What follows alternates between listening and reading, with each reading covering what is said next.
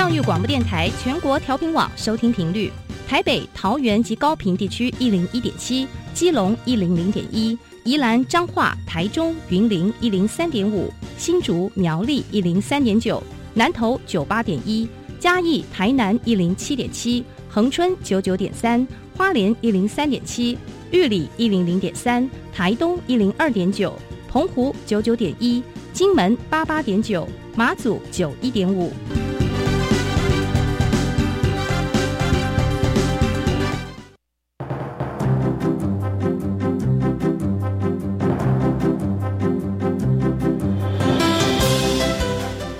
教育要怎么做才能使孩子面对未来的社会呢？当我们期待孩子改变的同时，也期待教师的教学方法跟着改变，家长的观念也一起改变，一起携手协力同行。谢若楠老师带您探索自发互动共好的十二年国教新课程，听见台湾教育的改变。欢迎收听《国教协作向前行》。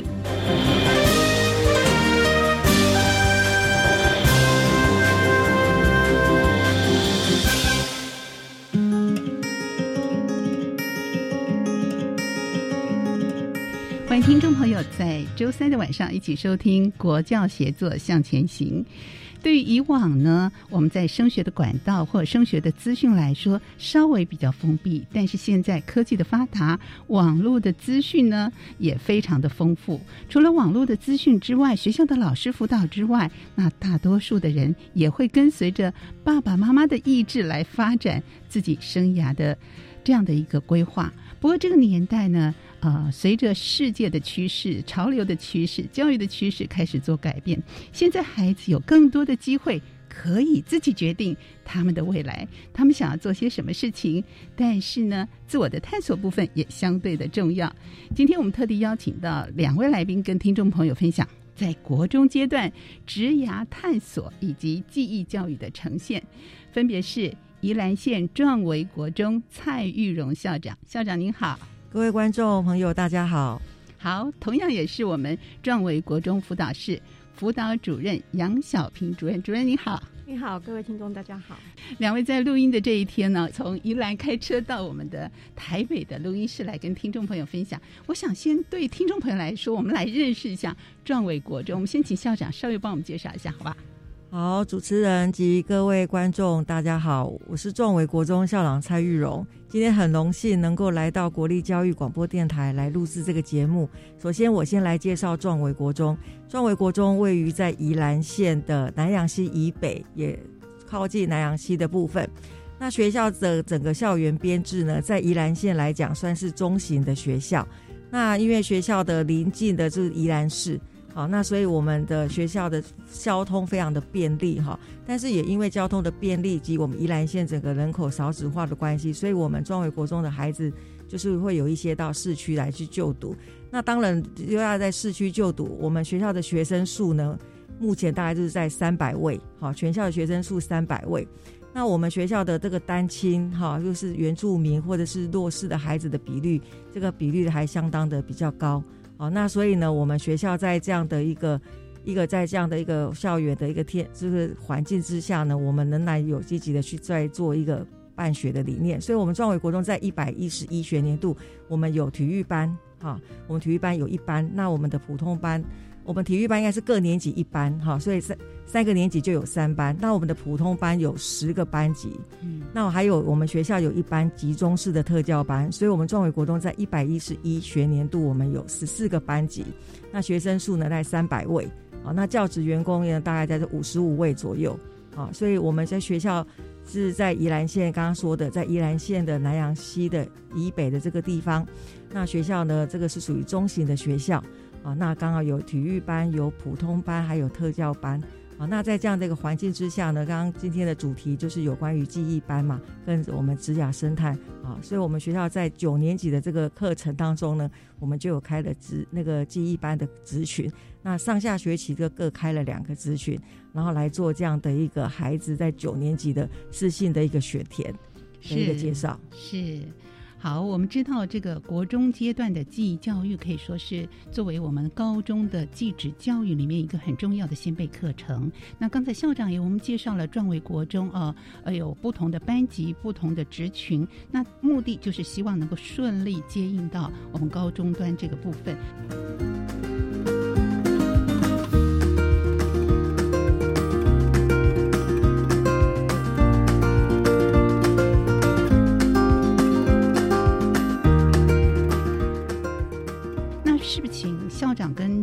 分别来分享，那贵校的继职教育，它目前实施的现况又是什么呢？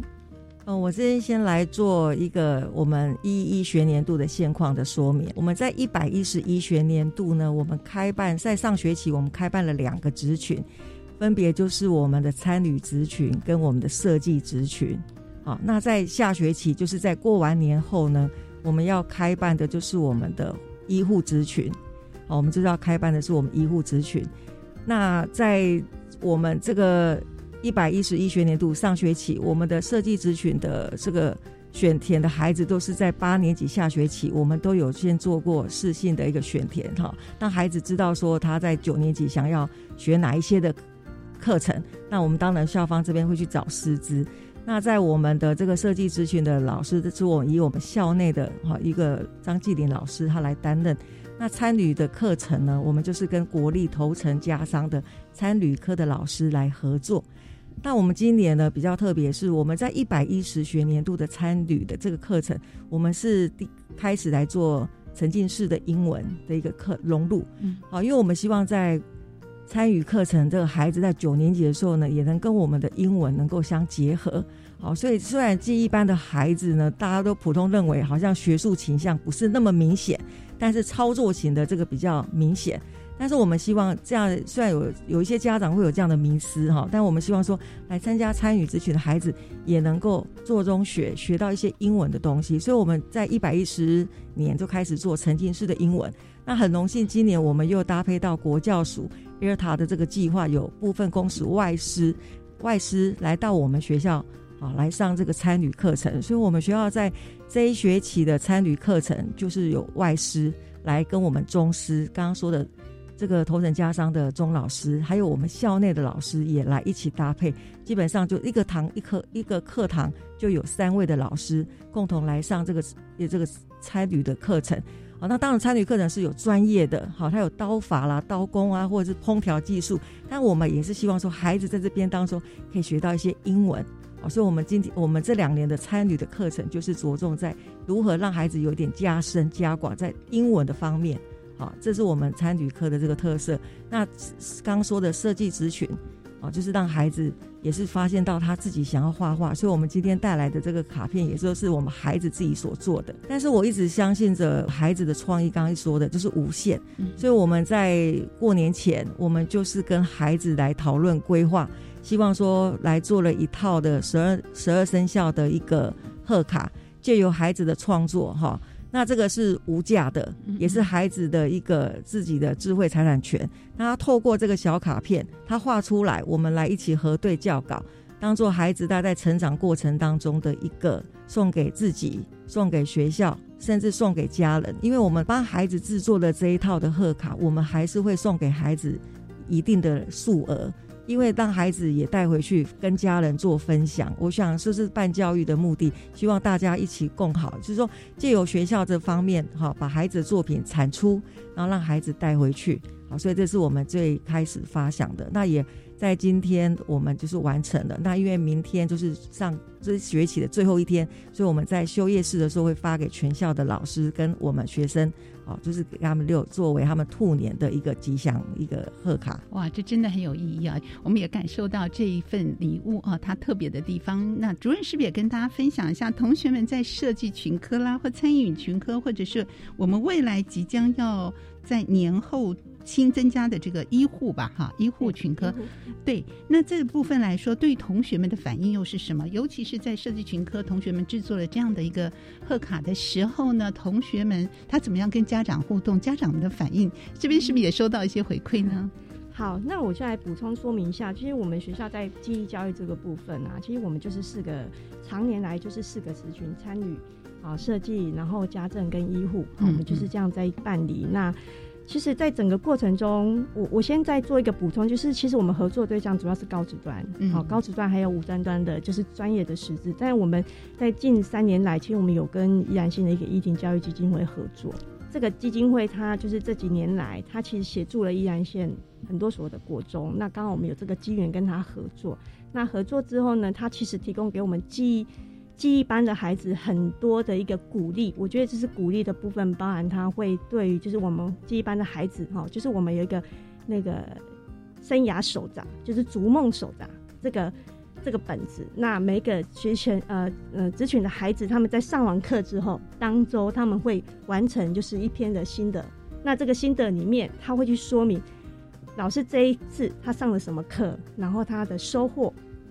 那他觉得他在这堂课里面他的学习状况，然后他看到了同学的表现，他可以学习的部分。那我觉得这个手札最有意义的地方就是孩子完成他的心得之后，他必须回去让家长啊家长看过，那家长必须合章，然后还有班级的导师他必须也要看过孩子的学习状况去合章，然后再就是由随班的辅导老师以及辅导师去做一个检核。那在这个过程中就可以跟。就是家人，他就会知道孩子在记忆班里面他的学习状况。那，呃，家人会给孩子一些鼓励的话，那导师也会去看到孩子的学习的状况，对，然后给予一些支持的力量。我觉得在这部分是令人蛮感动的，就是在基金会这边，他们很贴心的一个设计，对，让所有参与不是只有学生而已，就是所有陪伴在旁边的老师、家长，都可以一路上看到孩子的一个这个成长的一个足迹。我觉得这是棒，蛮棒。然后。哎，在这个手札的后面，其实他慢慢铺陈出了心得之外，他其实到后面的就是结束的部分，他会让孩子去去回顾他这一个学期，他在这个咨询里面的一个学习的状况。然后我们可以看得出来，孩子从学咨询的一个学习探索过程中，他会去看他自己的未来，嗯，甚至于他会蛮定向说，哎，这个咨询就是我会想要继续往高职。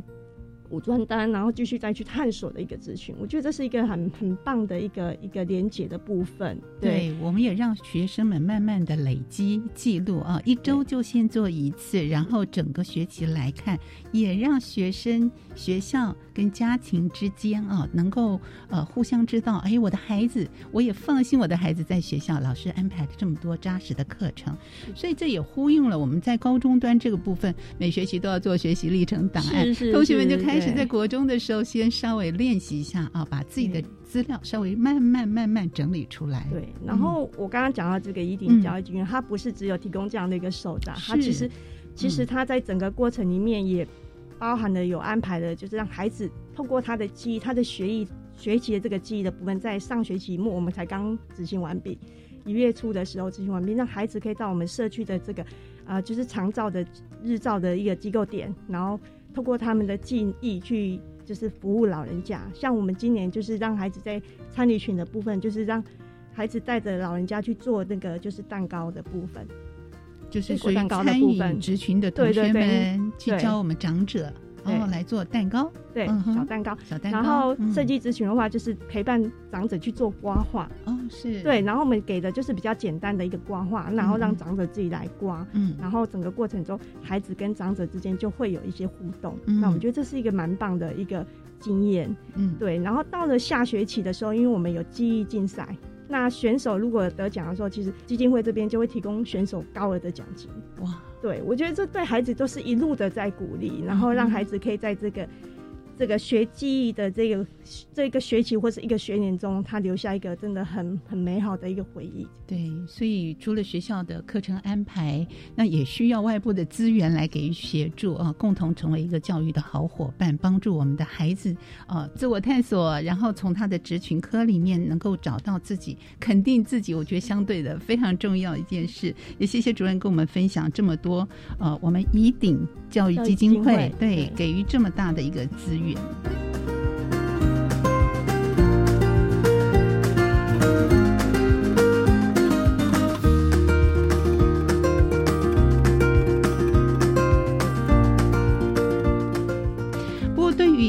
以往我们来说。可能资讯封闭的那个年代跟现在完全不同，孩子很有自己的想法，可是也有部分孩子他是不太了解我到底是不是适合走这个类别，我到底喜不喜欢？看起来很喜欢，实际进入到时候不一定，所以他花很多时间的自我探索。所以学校是不是有做一些生涯的探索辅导相关的活动呢？这个我们先请校长先说好吧。嗯，好，我想。各位同学、学生，哈，送到我们的国中来就读，不管到哪所国中去就读，家长大概就会关心孩子在国中的，不管是他的求学或者是他的选择试探这个部分。那以我们壮伟国中来讲，我们七年级就是在做一个试性的一个认识、认识自我，所以我们在七年级的部分呢，在我们的综合课，哈。我们就会安排让孩子去从我们的社区开始先了解走读壮委，知道我们在地的壮委有哪一些的职群，有哪一些的工作行列。我们也会找职业达人到学校来做分享。那当然，我们刚刚说的学生的都有一个一本生涯手册。那生涯手册透过我们的辅导老师当中一个单元一个单元，从认识自我开始，然后让他知道有哪些的行业。所以在七年级当中，我们就做了一些，不管是课程的安排，或是活动，甚至说有请达人、职业达人到校来分享。那到二年级的时候呢，孩子就要走，就是又要更进一步、更深度的来了解我们宜兰县的高中职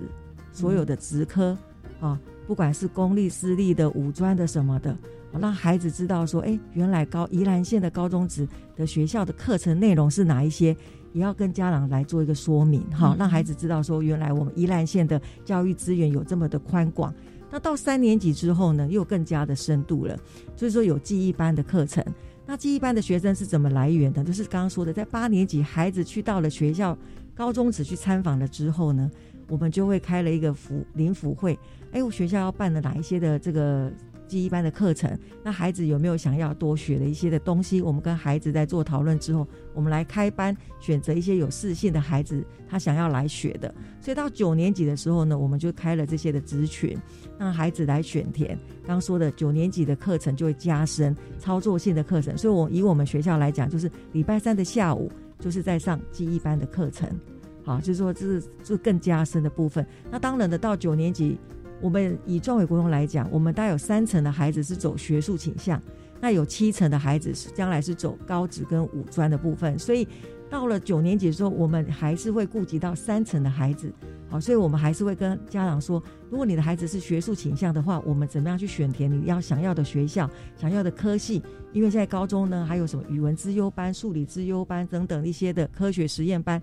怎么样让孩子选择到你想要的学术的一个群科里面？那当然，刚刚说的记忆的课程呢，总共有十五个职群。那如果让孩子呢，在这十五个职群当中选择他想要的，在这个今年度的四五，呃，这个要讲应该说四性选填啊，或者是说在做升学宣导，我们都会跟家长一而再再而三，不管是对家长场，不管是对我们的学生场。还有我们的九年级导师，因为孩子通常第一会问的就是九年级的导师，所以我们一定要再跟我们九年级导师说，以宜兰县来讲，今年的升学状况是如何，哪一些科系，哪一些学校，我们都要带老师亲自到高中去，去了解。去聆听，因为孩子的资讯来源通常第一个就是问导师。如果你导师越清楚，我们就能够给孩子提供的更清楚的讯息，也更帮助孩子来做适性的选填。嗯，所以我们学校是有分七八九年级，在不同年级我们有做不同的事情，最后就是让孩子选择他想要就读的学校。对，嗯。很确定的，然后在不同年段啊，给大家适性的一个发展和课程内容来帮助同学们自我探索。但是如果同学们还是有不清楚、不了解的，我们还是需要辅导主任来协助。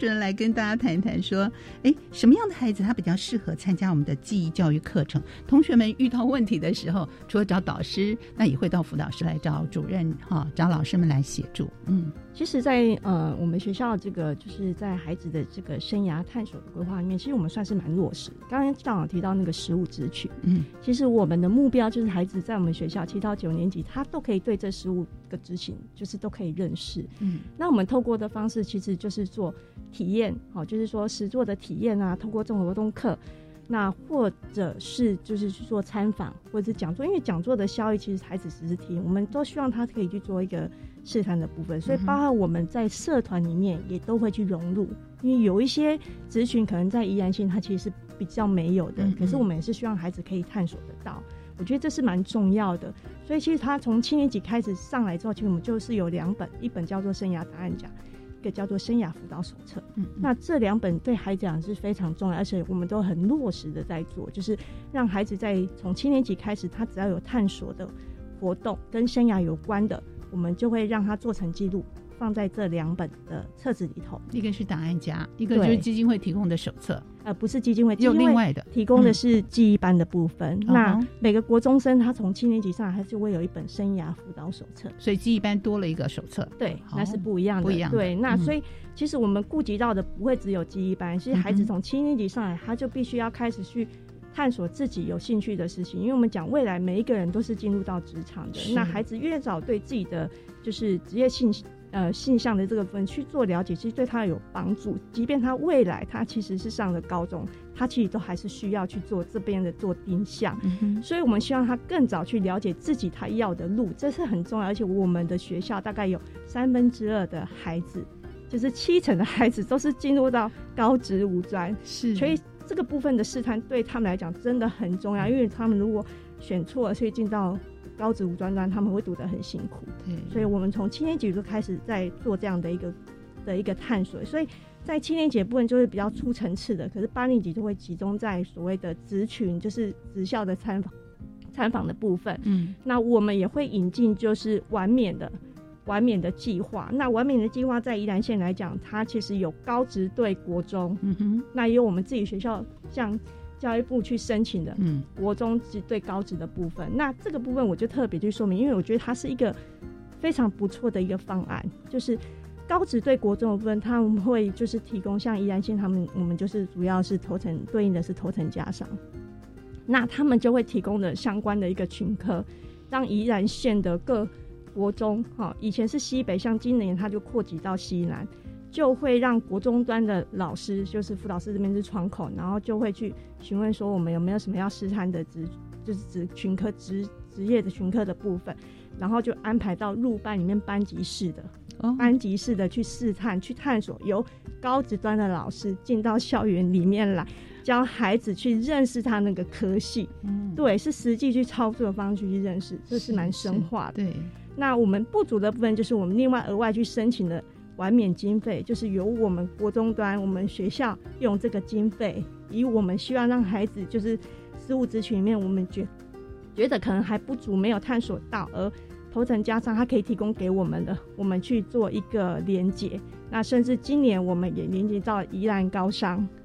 对，因为就是我们学校其实除了呃加斯类科的，就是呃孩子会去选读之外，其实商科的部分，因为宜兰高商。离我们学校是很近的，嗯，对，所以也是会去选读，所以我们今年也连接了一旦高商，然后在下学期的时候，他们也会有相关的科系的老师进到校园里面来，对我们一二年级的孩子，就是七八年级的孩子入班做一个就是科系的一个体验，嗯，就孩子就是不用就是再出去，那是我们出去探呃就是职校参访，我们都有安排，对，就是我们八年级我们几乎就是。宜兰县各个职校，我们应该都安排头层加商、苏澳海事、海事类科的，罗东高工工科的，然后宜兰高商商科的，然后五专的部分，其实我们都有安排。哇，尽尽其所能的把宜兰周边的，对，就是让孩子他可以走出去看的，或是他没有办法走出去，我们资源有限，我们就引进老师进来，嗯嗯，然后让他们对这相关的资讯，他们都有所认识。那到八年级、七八年级这样的探索之后，他到了九年级，其实。他对职群其实是已经有一些，其实有概念的。如果若然你如果听到我刚刚这样讲，其实他们已经有概念了。嗯，那九年级就是依我们学校的资源，我们提供了四个职群让孩子来选择。嗯哼，就是这刚刚讲的那个参与设计、家政还有医务这四个职群，让孩子来做选择。就是呃，如果孩子他未来这选择有两两个面向，一个面向是他如果真的不清不是很熟悉，他想要去探索，那他先进来这里面学习之后。他如果觉得他没有兴趣，那这个部分他就可以拿掉，未来就可以不用再去再去困扰他，对不对？对，再去重新改变。有兴趣，他就会好。那至于另外一个还有包含哪些内容呢？同学们又最喜欢哪些群科？那如何跟家长做沟通呢？怎么样辅导我们的同学们适性扬才？我们待会在下一段节目当中继续来跟听众朋友分享。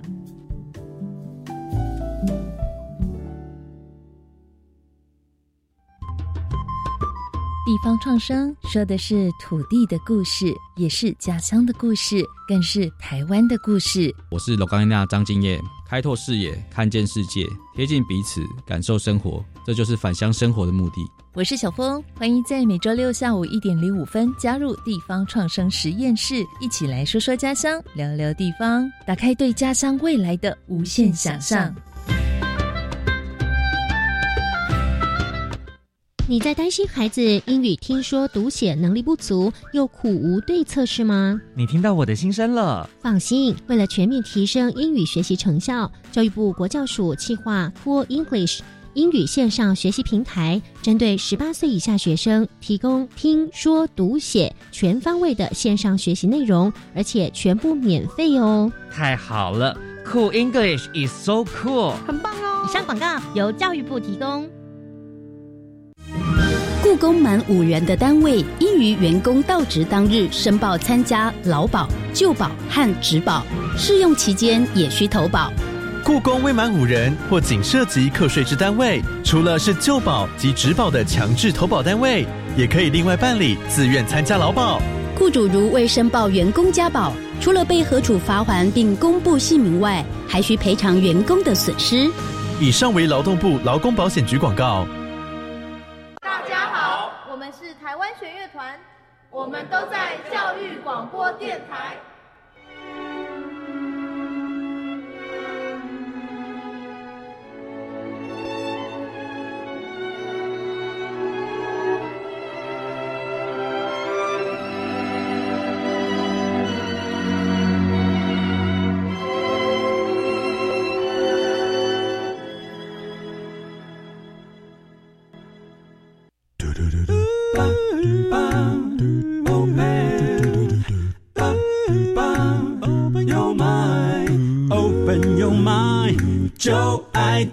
电台。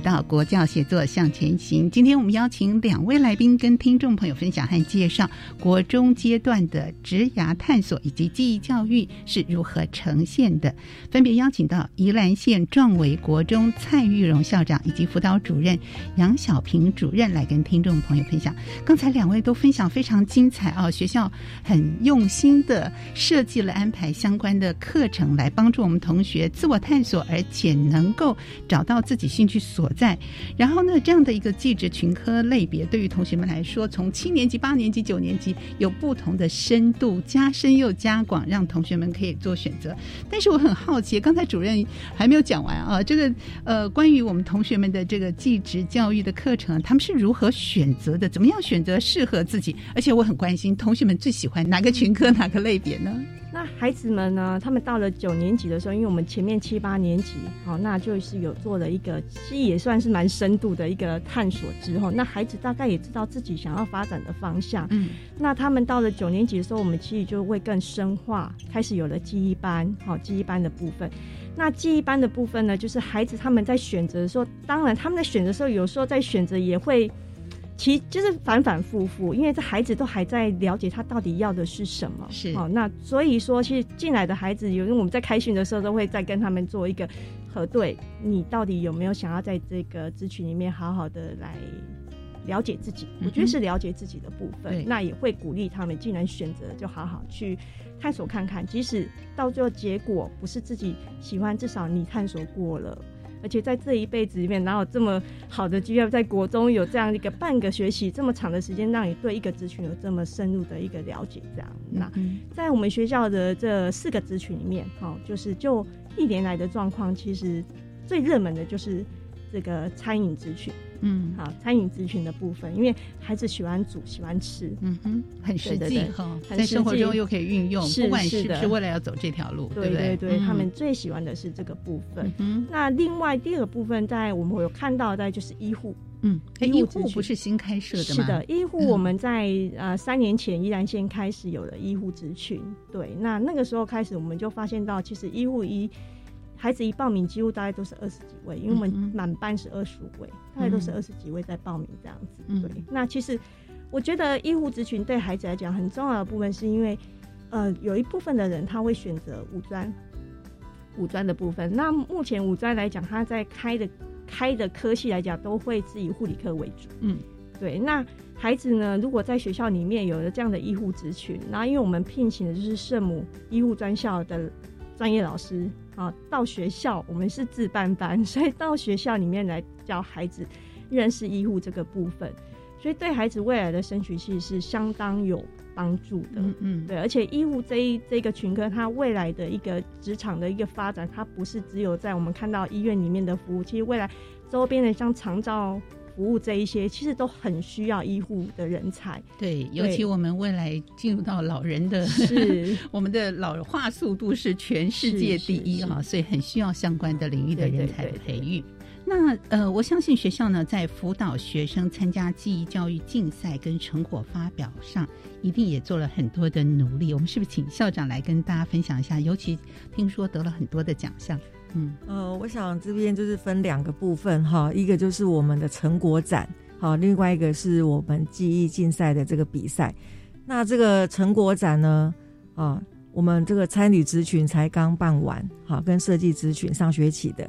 就是这个，刚刚有一开始有说了，我们在这两年就是结合了一些的英文，哈，所以我们在今年的这个成果展当中呢，当然一定就是会先拍摄孩子在这一学期的学习的历程，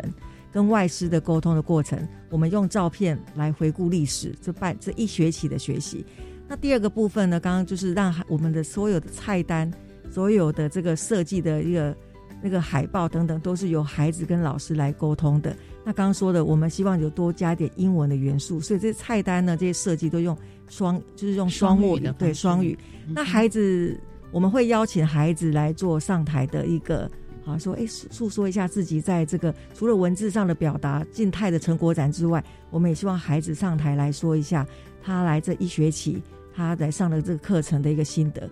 当然，孩子呢就是会表达。我印象最深刻一个孩子说，他以前在家里不会拿菜刀切菜，然后现在为了这个成果展，每天在家里切那个不知道几公分的丝，好像就是一直练习。那连妈妈都觉得我这个儿子呢，这个进步很多，以前还不主动煮饭的哈，弄菜很有兴趣。哦，所以孩子就会开始来讲。那那孩子在讲的时候呢，当然这个我们也是设计过，就让孩子用英文来表达。比如说来介绍他们这一道的菜，他们这一组的菜名是什么？用英文来表达，那要有哪些的食材？跟大家说一下，就是我们刚刚说的，我们来开办这个双语来成立这个参与职群的目的，并不是要让孩子的英文多好，我们就是要让孩子不要害怕学习，即使他有他只学的单字，好，我觉得这也是一种学习一个收获。因为刚刚说的，我们有一些弱势的学生，还有资源班的孩子。我们都是让孩子，只要你想学，不管你是什么身份，即使你是资源班、特教班的孩子，我们都会敞开我们的这个大门，都希望大家一起来学习。好，所以呢，这就从了孩子之，我一看到资源班的孩子上台来分享，他也用简单的单字英文，好，把他所国中三年所学的表达出来。我觉得这也都是达到他最棒的。包括我们英文老师也都来聆听。那最后当然是邀请我们的外师，好，我们外师他来跟我们讲讲。跟我们学校老师、家长还有我们的长官来分享，他到了壮伟国中，第一次来跟孩子这样好互动的这个沉浸式的参与之举，这也是他人生的第一次。好，他的一个跟我们讲说，哎，孩子回馈，哎，壮伟国中的孩子是哈怎么样来成长的？那他自己也得了哪一些？刚说的这个孩子喜欢吃，外师也很喜欢吃，哎，他也知道中国的食物、台湾的食物。以前他在国外的时候，他没有看过这一些，但是呢，他来跟我们学，跟孩子一起一起共同的学习，外师也学获非常的多。我说他就是教学相长啊，所以我们在这个记忆班的参与咨询跟设计咨询，就在上次来办完啊，那也当然回馈也很多，因为毕竟也要让在在校内的老师看到，哎，孩子来参加记忆班学成之外，除了用学会动手做这个食材之外，或多或少有增加一点英文的能力。再来就是记忆竞赛，其实宜兰县的记忆竞赛是每一个学校必争的该要拿到的奖项。为什么这么说呢？一个就是我们宜兰县的升学制度有关。就我们有得了这个奖项之后，在他升学的这个选填志愿上，当然我们都需要超额比序的时候，个人的奖项就会影响到他的比序的一个排序的前面了。所以在宜兰县的这个记忆班的参与咨询啊，宜兰县的这个参与呃记忆竞赛的比赛，当然对各国中来讲，都是大家都是要派出最精英的学生。好，所以我们在学校挑选。学生的这个选手的过程当中，当然也是刚刚有四个职群的任课老师，好，他们会挑出适合的孩子，因为毕竟这个是比赛型的孩子。那当然，刚刚说的学校在课程落实之外呢，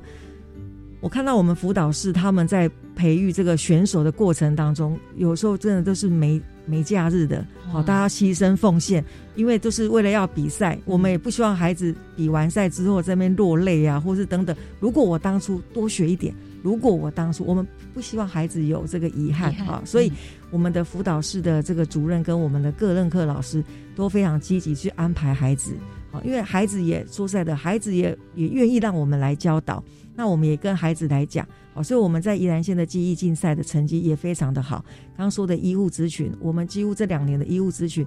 如果得奖有六位，我们学校几乎都是有五位或四位，几乎都是全包了啦。比例这么高，对，比例很高哈。但这是孩子跟老师的共同努力。那当然，就我校长来讲，我看到这样的成果，我当然会觉得非常的开心。但是我知道开心的这个背后，就是这些的老师、主任跟学生他们非常的努力的一个学习的一个过程。好，那当然我刚刚说的，我们参与做设计，其实我们学校最常常拿奖也是一个设计咨询。我们设计咨询员刚刚说，我们那个张继林老师。他本身就也是一个非常用心，好，那教学也非常的一个多元的一个老师，所以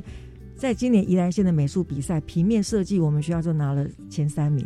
好，那当然在这个设计咨询当中，对我们学校的老师来讲，这个就是怎么样去培育学生，好，他们这个长久的培育学生，他们也会去观察哪样的学生。会得奖是的确非常让人感动哦！学校的校长的领导啊，还有老师们共同的一个努力，才能让我们同学有这么好的一些成绩。所以辅导老师还有各科任的老师一定做了很多很多的努力。所以请辅导老师举些例子跟听众朋友分享这其中的感动。好，那我觉得啊，这一班的孩子他们进来之后，其实选手之路啊，不是每个人都有机会。是好，对，那就是要靠他们的努力，但是。其实，就算他们当了选手，其实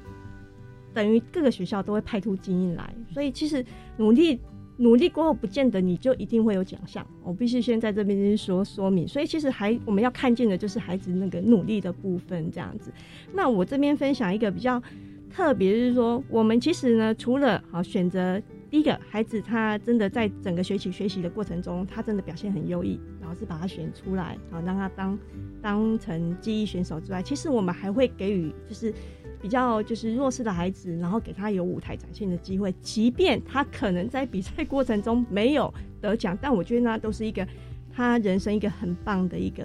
经验。好，那很重要。对，那我就说一下，就是我们呃在呃去年哈，其实我们去年的第一班有一位就是听障生，他其实是在一般班级里头。对，这位听障生，那她也是一个很漂亮的女孩。好，那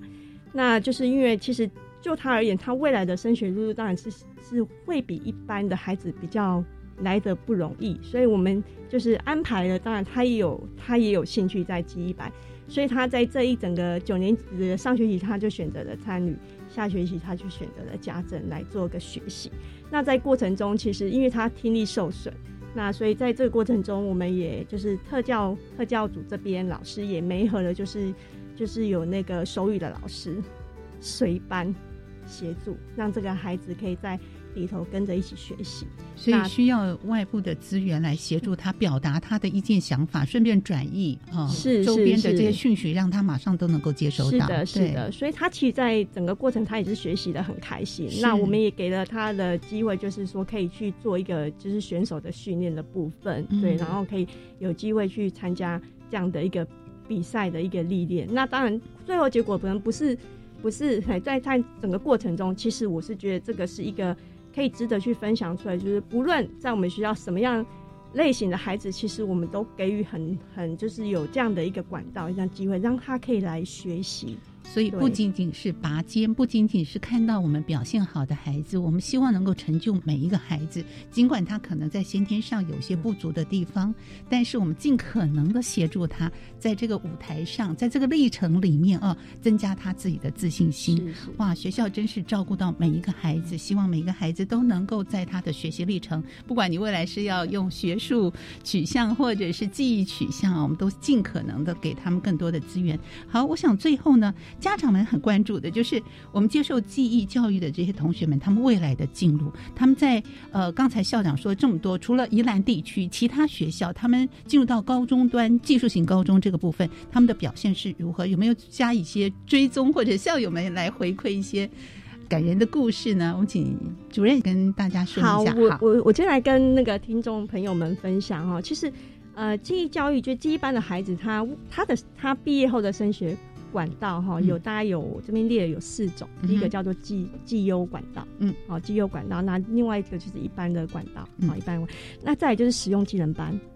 那实用技能班其实最主要就是对应到记忆教育，可是孩子往往实用技能班不是他的第一首选，大概就我刚刚前面讲的那两个，那第二个就是建教合作班，好，大家在为这四个管道，那我等下来分享，就是说，哎，有几个区块，比如说我们孩子哈，就是像我们。呃，设计咨询哈，他用绩优管道哦上了就是呃以上的多媒，那呃追踪了他们的表现，大概近几年的表现其实呃感觉都蛮棒的。像我们有一个参与的部分哈，参与的部分我介绍两位同学，因为参与班这个同学在我们国中的时候，他其实有遇到一些学习上的一个困惑，可能没有办法那么好的学习，所以他可能最后我们就是让他就是在。学员里面，他后来就到中途学员，可是他因为对参与有兴趣，他其实学院离学校是蛮远的。可是这个孩子他，他就是每个礼拜那个时候是礼拜二的下午，他就从学员自己搭就搭车回到学校来学习这个参与的部分。对，然后其实他到学院里面的学习状况，他就是很认真。我们说这个孩子他在。学校体制里面，他可能没有办法适应。可是我们让他去了另一个另外一个地方，然后有个老师很就是很用心的在陪伴他，然后再加上家长的一个一个支持陪伴，其实这个孩子后来的发展都，我觉得他到他后来深读了头层头层加上的这个参与课，但我觉得他真的一路走来真的就是非常的优秀。他最近在二零二二年第二届的这个城市科大全国日本。料理金赏大赛，他获得了最佳的主题奖。哇，对我是觉得，哎，这个真的是让我们一个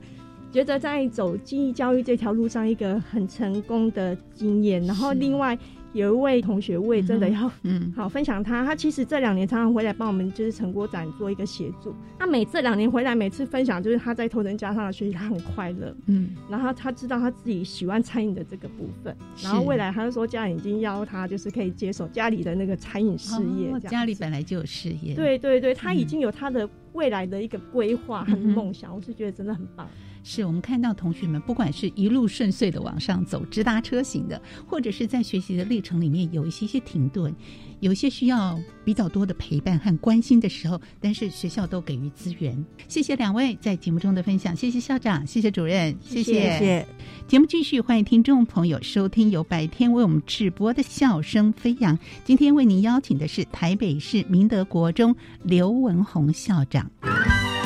你所不知道的校园新鲜事，都在笑声飞扬。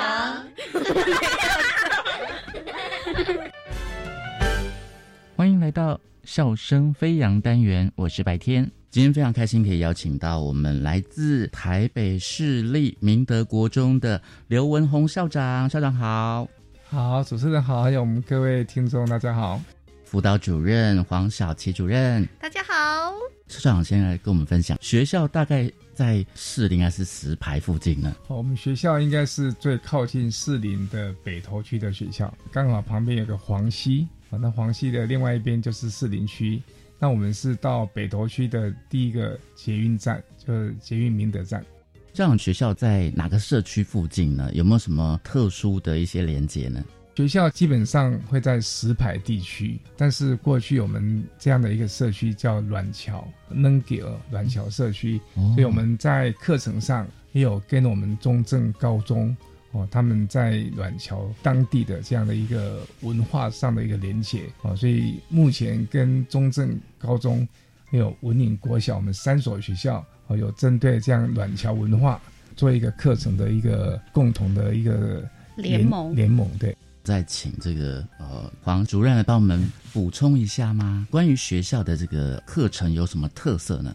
我们学校大概其实就像刚刚我们前面有聊到，其实还蛮注重每个孩子对自己探索的过程，怎么去做了解自己的兴趣能力，找到自己的定位，让孩子有梦想有目标。我觉得这对孩子来讲是一件很重要的事情。所以其实，在我们七年级的时候，我们都很鼓励孩子去参加各种社团啊，去参加各种营队，鼓励参加各种比赛，不管结果是什么，但是在历程里面，孩子都可以知道探索这个历程是不是他喜欢的。我觉得这个是很还蛮重。重要的事情，所以像我们学校就开设了很多课后的社团。我觉得这个部分对于孩子来讲是一个很不一样的经验。他们可能过去知道社团可能会有篮球，可以去打羽球，但是其实原来可以去学管乐，可以去做科学的研究，或者是说可以去试试看围棋，甚至跟上那个流行的潮流，可以去学日语啊、韩语这些，其实都会有很多不同的选项。我觉得这个是我们很鼓励七年级孩子去试探的一个过程。那我们请教校长哦，就是关于资赋优异的同学们哦，是学校是有什么特别的安排吗？有关资赋优异，我们基本上是自优的孩子，而不是绩优的孩子哦。所以我们鼓励每个孩子在七年级都能够报考啊这样的一个鉴定考试。嗯，这一块是我们辅导室的业务。嗯，哦，可以请主任这边再做一个介绍。是主任好。自由教育像我们学校的数理自由班是在一百零六学年度开始成立的，其实算是很年轻的一个班级。很多人就说：“哎，这么年轻，经验会不会不够啊？”但是我觉得我这也是我们的优势，因为我们的老师其实投入到这个环境里面，其实是相对是非常热情跟热血的。所以其实很多老师投入到这个环境的时候，他们会做很多的功课，然后也会非常去关注每个孩子的特质。好，因为其实大家都知道，像自由班，它很强调的是孩子的个别性的差异，所以像我们都是小班教学。可能一堂课一个班级里面就不会超过十个孩子去上这个课程的时候，很强调就是讨论、发表你的观点，在过解题过程之中不在意标准答案，在于多元的解题过程，就是不断的去刺激孩子去思考、去讨论、去了解任何的可能性。那其实我觉得在这样的历程里面也很强调实作，嗯，好，所以实验必不可少。其实很多孩子是为了我们的很多的实验来报考自由班的。哎，我觉得这个过程里面，其实他们会学到，哎，其实，在动手过程，他会发现很多他们从来没有经历过的问题，想要去解决这个问题呢，就会刺激他们的好奇心、动力。然后，我觉得去培养这个能力上的时候，我觉得那个动力是强到，我们会觉得哇，孩子背后的潜力是很惊人的。我觉得自由教育其实很多时候，这些孩子有很好的天赋能力，但是怎么启发他们愿意去尝试各种可能，是最重要的一个理念。这样。想请教校长哦，因为很多学校都在推动双语教育，明德国中的双语教育跟其他学校有什么不一样呢？哦，我们基本上是从孩子哦平常的日常生活里面去帮他找到很多的外部资源，嗯，像我们之前有所谓的外籍大专生的一个教育实习，还有一个是我们师大语言中心真人故事书的课程，然后最近这一年我们也参加了教育局的。笔友计划，我们跟以色列的自由班的孩子做一个呃远距离的分享，啊，那包括他们书信的往返，还有一些呃网络上分享生活的学习。嗯，那因为现在也接近解封了嘛，那解封后学校跟这个国外跟世界的连接有没有更特别的计划呢？呃，目前我们先从自由班规划接下来的一个国外的参访。呃，这一块刚好今年我们自由班原来有本来计划到日本的一个计划，嗯，那因为疫情的关系，嗯，我们辅导室就精心的规划一趟合欢山的探险之旅。哦，这个主任可以补充一下。是，其实我觉得去扩展孩子多元的生活经验是很重要的事情。所以其实我们希望孩子能够走出教室，走出校园，去看看其实这个世界这么广这么大，到底有什么是可以我们多去看看的。所以其实那时候我们第一次接触是两年前是接触跟新加坡去做，因为我们学校的自由班很年轻，所以我们就开始各种不同的尝试。所以我们就跟新加坡语文学校去做这样的一个接触。过程中其实孩子准备了很多，因为为了要去新加坡，语言能力必不可少，所以增强了他们学习语言的动力。我们的孩子很多，其实在语言基础上本来就是好的，但是在对话过程里面，我觉得是互相影响的力量，让他们会觉得更要把那个语言能力更备齐。好，我觉得这个过程就是很不一样。以前是为了考试，或许去学单字、背单字，但是这时候是为了他们自己要去交朋友，要去扩展不同的生活经验。我觉得对他们来说就很棒。所以那时候他们做了很多很多的准备，要发表自己的专题，要表演自己的长才，都要透过。英语去表达，那我觉得这个历程里面，他们感受到很强的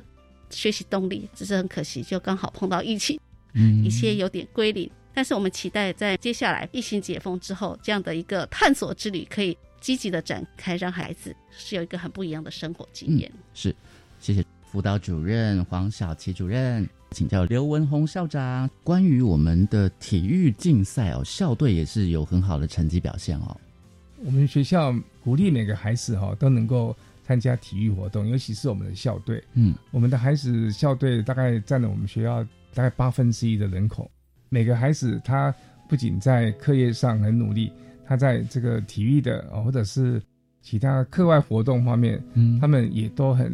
呃热情的参与。我们体育的活动有几个校队，嗯，明德花美男是不是很有名？你也知道，对。其实我们有一个很厉害的足球，其实我们足球队包括男足跟女足成立不到三年。嗯，对，我们有花美男就有美少女。对，其实他们一样是非常年轻的一个队伍，但是今年都很棒。像我们女足队就打进了明年的全国赛的复赛，已经取得这个资格。是，我觉得真的对孩子来讲是一个很大很大的鼓励啦。嗯，对，因为其实很难想象。这么年轻的队伍可以在这么短成军的时间里面取得这么好的成绩，没错。包括像我们的篮球队也是一样，我们篮球队也是三年，小小的年纪三岁，但是今年也是排除万难，接受了各种不同的队伍很优秀的队伍的挑战，今年也取得了中等学校的联赛到全国，明年可以去参加进军全国复赛，是对孩子来讲都是很大很大很大的鼓励，对。谁说学术里的资优的孩子没办法去当这个花美男的足球员呢？其实也可以哦。嗯，对，其实我们有很多数理自由班的孩子都是花美男队的成员，然后我们的美少女也有不少是数理自由班的孩子。对，好，那最后我们请刘文宏校长来跟我们分享一下，明德国中在未来还有什么样的特别的规划，或是有什么样的期许呢？呃，我想让孩子在明德三年的成长过程里面。都能够发挥他的天分，也能够乐于学习，不怕这个困难。所以我常常在召会或者周会有机会的呃情况之下，会跟孩子分享。站在台上的校长、主任、老师，其实也都是经历过很多的挫折哦，或者是一些困难。所以鼓励每个孩子能够把握每一次报名参加比赛啦，啊，或者上台分享经验啦。不要怕讲不好被笑啦，那其实都是一种经验的累积。那我也希望说，他们未来的舞台不要被自己局限住，嗯，能够实现他自我的价值。好，那我们今天也非常开心，可以邀请到我们的台北市立明德国中的刘文宏校长，以及我们的辅导主任黄小琪主任的分享哦。谢谢你们，谢谢，谢谢，谢谢，开心来到这，谢谢，拜拜，拜拜，谢谢。我是白天笑声飞扬，下次再会喽。今天节目呢就进行到这，感谢听众朋友的收听，也欢迎上网订阅我们的 Podcast 节目《国教协作向前行》。我是若楠，下周见，拜拜。自发学习，师生互动，创造共好校园。